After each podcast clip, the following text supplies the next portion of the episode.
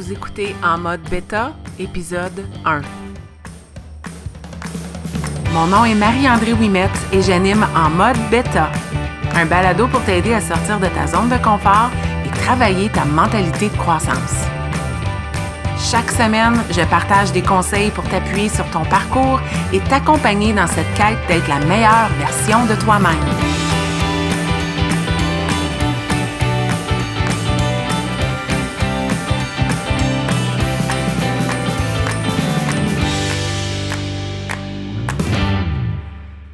Bonjour tout le monde, bienvenue dans ce premier balado en mode bêta avec moi-même, Marie-André Wimette. Je suis tellement excitée d'être assise en ce moment et de finalement accoucher de ce euh, projet ou de ce premier épisode qui mijote dans ma tête depuis un certain temps. J'ai le goût euh, de faire une mise en contexte, de me présenter et de présenter l'idée du mode bêta. Alors, euh, si tu ne me connais pas, euh, j'ai un parcours que je vais garder assez court pour le, le, bien de ce balado et le temps que je veux garder plus limité au niveau de la durée de mes balados. Si jamais tu es curieuse, curieux de mieux me connaître, sache que j'ai un projet que je roule en à côté euh, un balado qui s'appelle Pour donner des ailes avec mes collègues Hélène Cormier et Marie-Josée Larocque. Puis je dis collègues, mais c'est des amis de cœur. C'est des femmes qui me font grandir. Puis euh, on a enregistré un des premiers épisodes. Euh, on, m'a passé en entrevue. Donc tu peux aller écouter ça. Je mettrai les liens dans les notes de ce balado pour que tu aies le lien. mais en gros, je suis une femme de 42 ans de l'Est ontarien qui euh, est issue du monde de euh, l'éducation. Donc, j'ai été enseignante pendant 12 ans. Je suis ensuite devenue conseillère pédagogique en technopédagogie euh, dans mon conseil scolaire dans l'Est ontarien. et puis ensuite, je me suis lancée dans une équipe provinciale, l'équipe tactique, où j'ai passé deux ans à accompagner des enseignants un peu partout dans l'Est ontarien, puis un peu partout dans la province. Ça a été une super belle expérience. Puis au travers de ces expériences professionnelles, je dirais dans les cinq à six dernières années de ma carrière en éducation, euh, je me suis oubliée. Dans le fond, euh, je me suis pas oubliée au niveau professionnel, je me suis poussée au niveau professionnel au point où j'ai oublié euh, qui j'étais en tant que personne. Je me suis oubliée personnellement qui était cette femme, qui était cette, cette personne qui était en couple, qui était une, la fille de ses parents, euh, une amie de certaines personnes, toutes mes énergies étaient mises dans euh, me développer au niveau professionnel. Puis ça, euh, ça a eu un grand impact sur ma santé, mon bien-être physique et mon bien-être émotif et mental. Puis, moi, j'aime beaucoup dire que ma vie a vraiment débuté en 2017 parce que c'est l'année où j'ai choisi euh, d'apporter des changements dans ma vie. Fait en gros, euh, c'est ça mon parcours parce qu'en 2017, j'étais dans ma dernière année euh, dans le système, si on veut dire de cette façon-là, dans l'équipe tactique, accompagnatrice provinciale. J'ai décidé de me prendre en main euh, au niveau de ma santé. Puis euh, l'année d'ensuite, donc je terminais l'année scolaire, j'ai obtenu un congé sans solde de mon conseil scolaire. J'ai quitté l'équipe provinciale, je n'étais pas euh, dans mon conseil et j'ai commencé à travailler avec l'équipe d'Esquad Edu, donc mes collègues Marius et mon conjoint Stéphane. Euh, puis j'ai commencé à être coach dans différents contextes. Puis euh, au travers de tout ça, euh, j'ai découvert que j'avais plein de passions qui refaisaient surface. Je suis une enseignante d'éducation physique. J'ai toujours aimé le sport, l'activité physique. J'avais mis ça beaucoup de côté pour ma carrière. au niveau des années, j'avais quitté le gym. Je n'étais plus en éducation physique. J'étais dans l'admin à l'école, devenue conseillère pédagogique. Puis là, j'ai retrouvé, en prenant soin de moi, des amours. Puis, euh, j'ai décidé euh, de me lancer dans le coaching de santé, puis ça prenait de plus en plus de place. Alors, tout ça pour dire qu'en 2019, euh, j'ai pris du recul d'Esquadédu, puis j'ai commencé à faire de plus en plus de coaching de mon côté. Et officiellement, j'ai décidé d'être ma propre entreprise, de devenir coach moi-même. Je fais des contrats encore ici et là euh, en éducation, en fait, beaucoup depuis la COVID. Euh, mais le coaching de santé, c'est vraiment devenu euh, mon entreprise. Puis, c'est en gros ça, mon parcours. Puis, au travers de ce parcours-là, j'ai parti une équipe que j'ai appelée la Brigade Beta, une communauté qui, euh, soyons honnêtes, a débuté sur Facebook, un petit groupe en 2019 d'une cinquantaine de femmes, majoritairement. Il y avait Stéphane, mon conjoint, puis quelques autres hommes, mais très peu. Euh, et puis, euh, au fil des deux dernières années, l'équipe a grandi. On approche le 500 membres en ce moment, mais c'est des personnes avec qui j'ai le plaisir de travailler des personnes euh, avec qui euh, je travaille euh, la santé, le bien-être à tous les niveaux, la croissance personnelle. et puis, c'est la brigade bêta. Pourquoi la brigade bêta? Parce que, premièrement, le mot brigade, pour moi, je pense tout le temps à... on avait une brigadière quand j'étais au primaire. Puis c'était une personne que je voyais comme bienveillante, toujours soucieuse, de, de bonne humeur.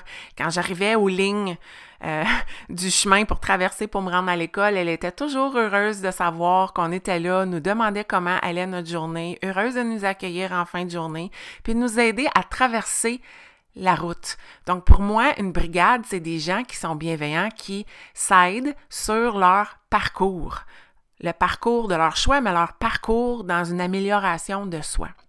Puis le mot bêta, euh, je l'ai un peu pris de, de mon environnement en éducation, euh, d'une gang de crinqués en éducation. Il y en a plusieurs, je ne veux pas les nommer parce que je vais en oublier, mais ce mode bêta à l'infini. Donc, ce mode bêta étant euh, une version qui est non parfaite de soi-même, d'accepter l'inconfort, d'accepter qu'on n'est jamais à l'étape finale, puis que malgré ça, on passe à l'action quand même, qu'on va faire des erreurs, puis que ça va nous permettre de grandir. Donc, pour moi, la brigade bêta, c'est justement ça.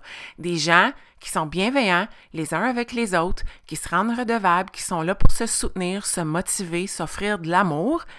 Et tout ça dans une constante évolution en étant la moins parfaite version de soi-même, mais en visant une amélioration de soi, puis en s'acceptant tel qu'on est, et malgré les erreurs de parcours qui sont en réalité des apprentissages.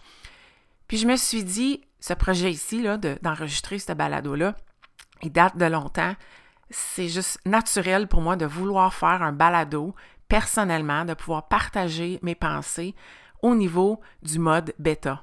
En mode bêta, c'est ce balado que je veux démarrer, puis ça commence avec ce premier, ce premier épisode. Euh, puis, euh, j'accepte que euh, je fais des erreurs au niveau de ma grammaire, que j'ai un accent qui est un parfum. J'accepte qui je suis, j'accepte la critique et je me dévoile dans ce balado en mode bêta. Puis, ça fait un bout que ça mijote. Je suis euh, souvent en mode solitude. Je travaille euh, à la maison, en télétravail. Mon coaching se fait beaucoup en virtuel depuis 2020. On ne se le cachera pas. Puis, euh, je prends des marches, je cours, je suis souvent à l'extérieur, j'ai souvent du temps pour réfléchir. Et ce qui me tracasse le plus, c'est qu'est-ce que je vais dire dans ce premier épisode? Avec quoi je commence? Parce que souvent, les gens me disent, euh, tu as plein de belles choses à partager. Je fais des, j'accompagne mes équipes, on fait des rencontres, puis il y a souvent des petites capsules de croissance personnelle. Dans mes stories, on peut me suivre, je me limite à 15 secondes ou une minute. Puis, oui, j'ai plein de sujets desquels je peux parler, mais c'est intimidant quand on les met sur papier, puis on dit, OK, avec quoi on commence, puis ensuite, quelle est la suite logique des choses? Puis je me suis dit, ben, ça serait euh, pas mal logique de commencer avec un premier balado qui parle un peu de mon parcours brièvement, je suis qui puis pourquoi, et qu'est-ce qui a fait en sorte que ce parcours-là a débuté? Alors, le thème d'aujourd'hui, c'est vraiment le moment, ce jour 1-là. Comment est-ce qu'on sait que c'est le temps de sauter? Qu'est-ce qui fait en sorte qu'on passe de dire un jour à jour 1. Puis, euh, je te, promets, je vais te dire, j'ai pas une recette magique, j'ai pas la réponse, j'en ai jamais, puis je n'en aurai jamais dans mes balados, j'ai des conseils, mais sache que tout le monde a sa recette, puis tout le monde va euh, avoir son moment, mais pour moi, ce moment-là, ce, ce, passage de dire un jour à jour 1, c'est venu vraiment, puis quand je réfléchis, c'est venu avec un déséquilibre un moment où euh, de rester où j'étais, euh, c'était plus souffrant que de prendre un risque puis de faire autre chose. C'était un moment où je n'étais plus, j'étais plus à l'aise à rester où j'étais, euh, l'inconfort d'être là, le, mal de cœur que ça me procurait, n'en valait plus la peine. Fallait que je passe à l'action, même si ça, ça allait me causer euh, un, inconfort, de l'incertitude, avoir besoin d'avoir beaucoup de, courage, de prendre un risque, de risquer me planter. Même tout ça, ça valait plus la peine que de rester où j'étais, dans l'inconfort, dans l'incertitude et euh, d'être malheureuse. Puis quand je réfléchis à ça, je pense que tout le monde vit, des moments de déséquilibre. On va appeler ça un manque d'équilibre. Euh, l'équilibre aussi, je vais en parler dans ce balado, mais pour moi, il est très personnel. Je pense pas que ça existe, un équilibre. Un équilibre, pour moi, ça sous-tend que les deux côtés sont égaux. Euh, j'ai pas trouvé deux côtés égaux dans ma vie, ou j'ai pas trouvé un trépied où les trois pattes sont exactement la même, les mêmes. Euh, donc, c'est vraiment très personnel. Mais ces moments-là de déséquilibre-là, on en vit beaucoup dans notre vie. Puis quand je retourne en arrière, je peux en retracer plusieurs, des moments où j'ai décidé de prendre une décision euh, puis, euh, c'était, ça mijotait tellement, j'avais tellement peur de passer à l'action, puis une fois que ça sort, puis là, tu te dis comment ça se fait que c'est sorti, comment ça se fait que j'ai décidé à ce moment-là, ben tu vis avec les conséquences, tu vis avec la décision que tu as prise, puis c'est pas plus confortable, mais au moins tu sais que tu t'en vas euh, plus vers le haut que vers le creux. puis moi, au niveau de, du mode bêta, puis la brigade bêta, puis ce parcours-là, puis cette deuxième vie que, je dis souvent que, que je me suis donnée, en 2017, c'était justement ça. C'était un inconfort. C'était de dire comment je peux être si euh, soulevé, vivre un si grand high professionnel, mais me sentir si vidé personnellement cet été-là, euh, puis en fait, ça a été une accumulation. Hein, je j'ai pas, pas le goût de dire, je, je prétendrai pas dire que j'ai eu une révélation, puis qu'on m'a parlé, puis que ça a été euh, un, moment où la lumière s'est présenté puis que j'ai vu la lumière comme vraiment pas, là, c'était pas sexy comme ça, mais pas du tout. Mais dans l'an 2017, pour moi, ça a été euh, plein d'événements. Ça a commencé, euh, aussi banal que ça peut sembler, avec un rendez-vous général médical au mois de janvier. Puis euh, le médecin qui... je ne veux pas parler contre la médecin, mais je, manquais un peu de respect pour ses stratégies. mais elle me donne un, un, un dépliant pour perdre du poids. Puis ça m'a un peu insultée. Euh, je, savais comment. j'ai étudié en kinésiologie. J'ai même pensé m'en aller en médecine à un moment donné. Pas que je prétends que tous les gens dans le domaine de la santé connaissent euh, la santé au niveau de la nutrition puis tout ça. Mais bon, je ne ferai pas une grande parenthèse. Elle me donne un dépliant pour euh, me donner des conseils pour mieux manger puis perdre du poids. Puis ça m'a carrément insultée. Euh, mais quand je regarde ça aujourd'hui, c'était probablement la bonne chose à faire parce que là, les, les, engrenages se sont mis à tourner dans ma tête que je devais faire un changement pour mon alimentation. Mon travail, puis c'était un choix, c'était carrément un choix. là, je mets le blâme sur le travail, mais c'était moi qui étais à blâmer.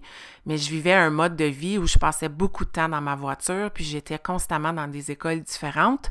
Donc, je manquais de stabilité personnellement, mais mon environnement était très instable, puis je l'utilisais comme une excuse pour faire des mauvais choix.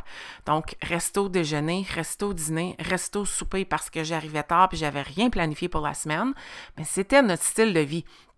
Euh, donc, les deux dans notre couple, Stéphane et moi-même, on avait besoin de vivre des changements, mais euh, moi, euh, c'est ça, le déséquilibre était vraiment là. Donc en janvier, j'ai vécu ça. Euh, au mois de mars et avril, j'ai vécu des highs professionnels incroyables. Je me souviens d'une suite de 67 jours sans congé par choix. Oui, des congrès les fins de semaine, des formations, m'embarquer, dire oui, puis on me demandait jamais, hein, c'était moi qui qui, qui voulait faire des choses, me dépasser.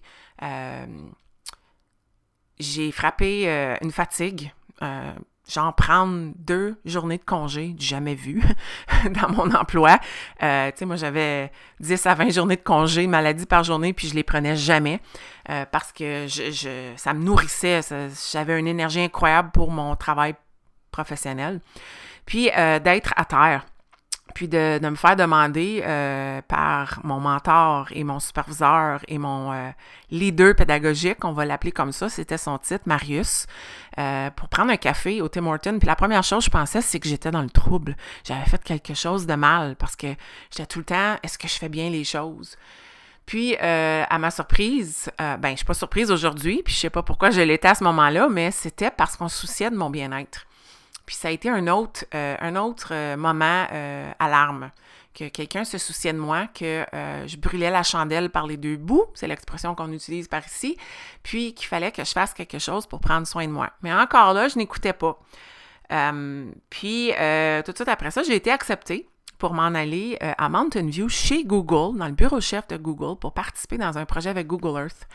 Donc, à la mi-juillet, je m'en vais passer une semaine à San Francisco avec euh, des collègues et euh, dont une amie que j'aime beaucoup, que j'affectionne particulièrement. Elle s'appelle Maude.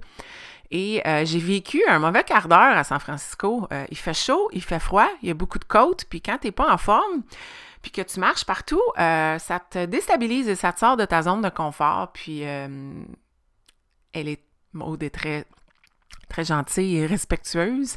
Euh, et elle respectait mon rythme, mais on a eu des bonnes discussions. Euh, puis elle m'a coaché beaucoup. Puis je me souviens d'être dans un tramway bondé de monde et on est collés les l'une sur l'autre parce qu'on est serré serré dans le tramway. Et moi de lui dire que quelque chose devait changer, qu'il fallait que je me prenne ma santé en main. Puis euh, elle m'écoutait gentiment, elle était bienveillante. Puis euh, il y a eu cette discussion-là. Puis je suis revenue à la maison, puis 24 heures plus tard, on a décidé de partir faire le tour du Canada et euh, on n'a pas profité de plein d'opportunités pour visiter des endroits à cause de notre santé. Puis c'est là qu'est arrivé mon moment. Puis pour moi, ce moment-là, ça a été de décider de prendre soin de ma santé physique. Donc, ça a été de décider de commencer à m'entraîner. Je viens du monde de l'éducation physique, la kinésiologie. J'ai été une sportive. J'ai joué toutes les équipes sportives au secondaire. Fait pour moi, la seule façon que je voyais de me prendre en main au niveau de mon bien-être, c'était de commencer par le physique. Ça, c'était ma recette à moi. Je dis ça parce que peut-être que toi, t'écoutes, puis tu dis, moi, l'entraînement, ça me tente pas, pas en tout, puis c'est pas par là que je veux passer pour faire un changement dans ma vie. Puis j'écoute te dire, c'est correct. Qu'est-ce qui, pour toi, serait euh, un effort ou quelque chose qui va te déstabiliser? Parce qu'il faut que tu prennes une marche, il faut que tu avances, puis il faut que tu te déstabilises, puis que tu vives un inconfort. Mais qu'est-ce que c'est ça pour toi? Et qu'est-ce qui est aussi réaliste? Euh, j'aime beaucoup les objectifs SMART. Je pense des fois, il faut se pousser à l'extérieur de ça, puis il faut rêver. Mais je pense que quand on décide de faire un changement dans sa vie, puis de dire, OK, jour 1, il faut aussi que ce soit atteignable. Si tu dis, je veux commencer à courir, puis que jour 1, tu décides que tu sors, puis tu fais un 42,2 km, on n'est peut-être pas dans le réaliste. Donc, il faut se mettre des objectifs réalistes. Donc, pour moi, c'était réaliste de me dire, écoute, je pense que je suis capable de m'entraîner 30 minutes par jour, au moins 5 jours par semaine. Je suis capable de faire ça. Je pense que c'est pas trop d'effort de me lever 30 minutes plus tôt le matin, puis de passer à l'action à mon niveau. Puis je savais que pour moi, je ne pouvais pas aller au gym, parce que le gym n'était même pas ouvert dans ma région à cette heure-là. Fait que si je mettais ça l'après-midi, oublie ça, j'allais pas y aller. Fallait que ça se passe le matin. Tu sais, j'avais déjà assez vécu de, d'échecs dans ma vie pour me connaître. Fallait que ça se passe le matin. Première chose, non négociable, je me roule en bas du lit puis je passe à l'action. Donc, fallait que ça se passe chez moi. Euh, puis aussi, je le savais, avec toutes mes connaissances, qu'il fallait que je change comment je mangeais. Non seulement c'était pas soutenable de continuer à manger au, restaurant, au restaurant comme je le faisais, financièrement, c'était pas avantageux non plus. On faisait vraiment pas euh, des bons choix financiers avec ce style de vie-là. Puis, j'étais pas pour me lever, me forcer à prendre 30 minutes par jour pour bouger puis pas mettre un peu d'effort dans comment j'alimentais mon corps parce que j'étais assez connaissante pour me dire écoute, si tu continues de manger mal, tu vas abandonner les entraînements. Donc il fallait qu'il y ait un partenariat entre ce que j'allais manger et ce que j'allais faire pour bouger. Donc pour moi, c'est commencer comme ça. Puis ça a été inconfortable. J'ai été testée dès le début. Euh, mais j'ai aussi vu dès le début des bénéfices, un niveau d'énergie qui euh, augmentait. Euh, oui, j'étais endolorie, j'avais des courbatures, j'avais mal partout dans le corps. Euh, j'ai été testée au niveau de l'alimentation parce qu'il fallait que je planifie ce que je n'avais jamais fait. Donc, ça a été assez raide comme coup de départ, mais ça, c'est moi. Moi, je suis une fille de... Je, je suis beaucoup dans le gris, mais quand je prends des décisions pour faire des changements, c'est blanc ou c'est noir? Puis c'est all-in. Puis j'ai une tête de cochon, surtout avec moi-même. Puis je me suis dit, en tout cas, j'avais le feeling que mon entourage, mon entourage croit en moi, mais c'était pas la première fois que j'essayais quelque chose puis que je manquais mon coup. J'avais le feeling qui se disait, ouais, regarde-la. Ah, vas-tu l'avoir cette fois-ci? Puis ça, ça a été comme mon motivateur. Personne ne me dit ça, mais moi, je me disais qu'il pensait ça. Alors, je suis passée à l'action, puis je me suis dit, c'est pas vrai que je vais lâcher. Puis on est en 2021, puis ça se poursuit.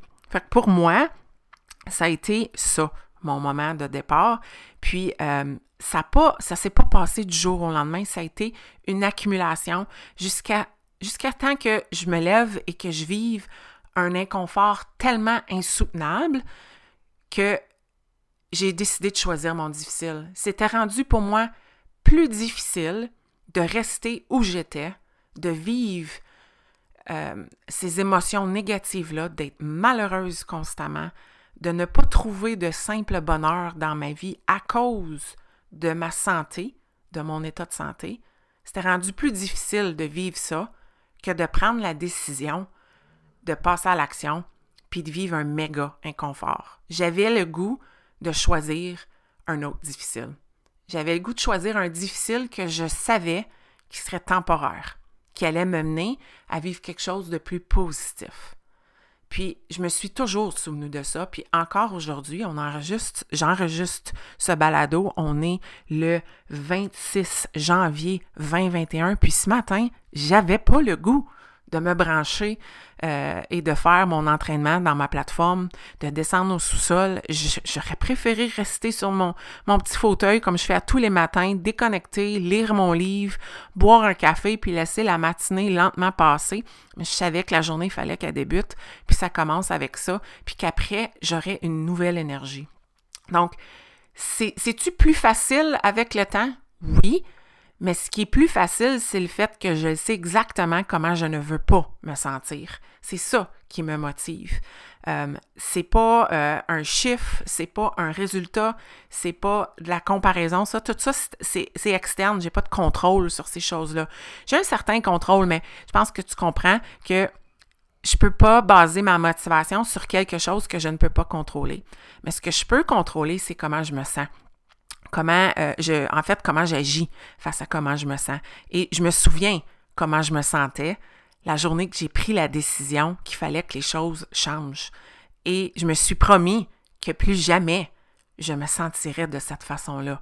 Plus jamais je voulais revivre ça. Et ça, c'est la flamme qui brûle à l'intérieur de moi qui me permet de dire un jour un. En fait, là, c'est jour euh, mille et quelques, mais c'est ça qui a fait en sorte que j'ai décidé de passer à l'action. Alors, si tu écoutes ce balado, puis tu dis, c'est quoi ton conseil pour passer à l'action? Écoute, il n'y a pas de recette magique. C'est une accumulation de moments de déséquilibre, de, de, de confrontation, où tu es confronté à est-ce que c'est plus confortable de rester comme je le suis, puis d'être malheureuse, de ne pas être satisfaite, de sentir que j'atteins pas qu'est-ce que je veux atteindre? Ou est-ce que tu serais plus confortable dans l'inconfort? Puis, puis ça revient vraiment à ça, d'être confortable dans l'inconfort, d'être confortable dans des moments d'incertitude, dans les prises de risques, dans te dépasser, d'en faire des fois des choses qui ne te tentent pas parce que tu sais que ça va te mener à ton objectif. Puis dans les prochains épisodes, c'est certain que je vais te parler de la constance parce que pour moi, tout ça, ça mène à la constance. C'est d'avoir pris cette décision-là que le difficile que tu choisis va te mener à ce que tu souhaites atteindre, à cet état que tu souhaites atteindre. Donc, je t'invite à réfléchir, puis je vais toujours te quitter avec euh, une question dans un balado. Quel est le difficile que tu as le goût de choisir présentement? et qui va te mener à vivre la vie que tu souhaites vivre.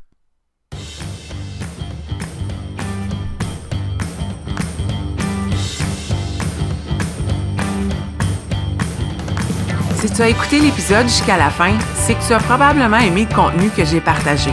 Si tu veux supporter en mode bêta, la meilleure façon, c'est de partager un témoignage via Apple Podcast ou de partager cet épisode via tes médias sociaux.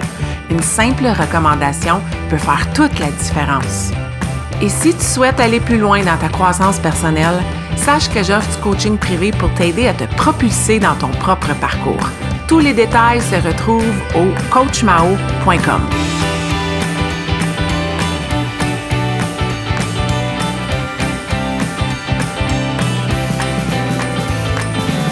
Un énorme merci et à la semaine prochaine.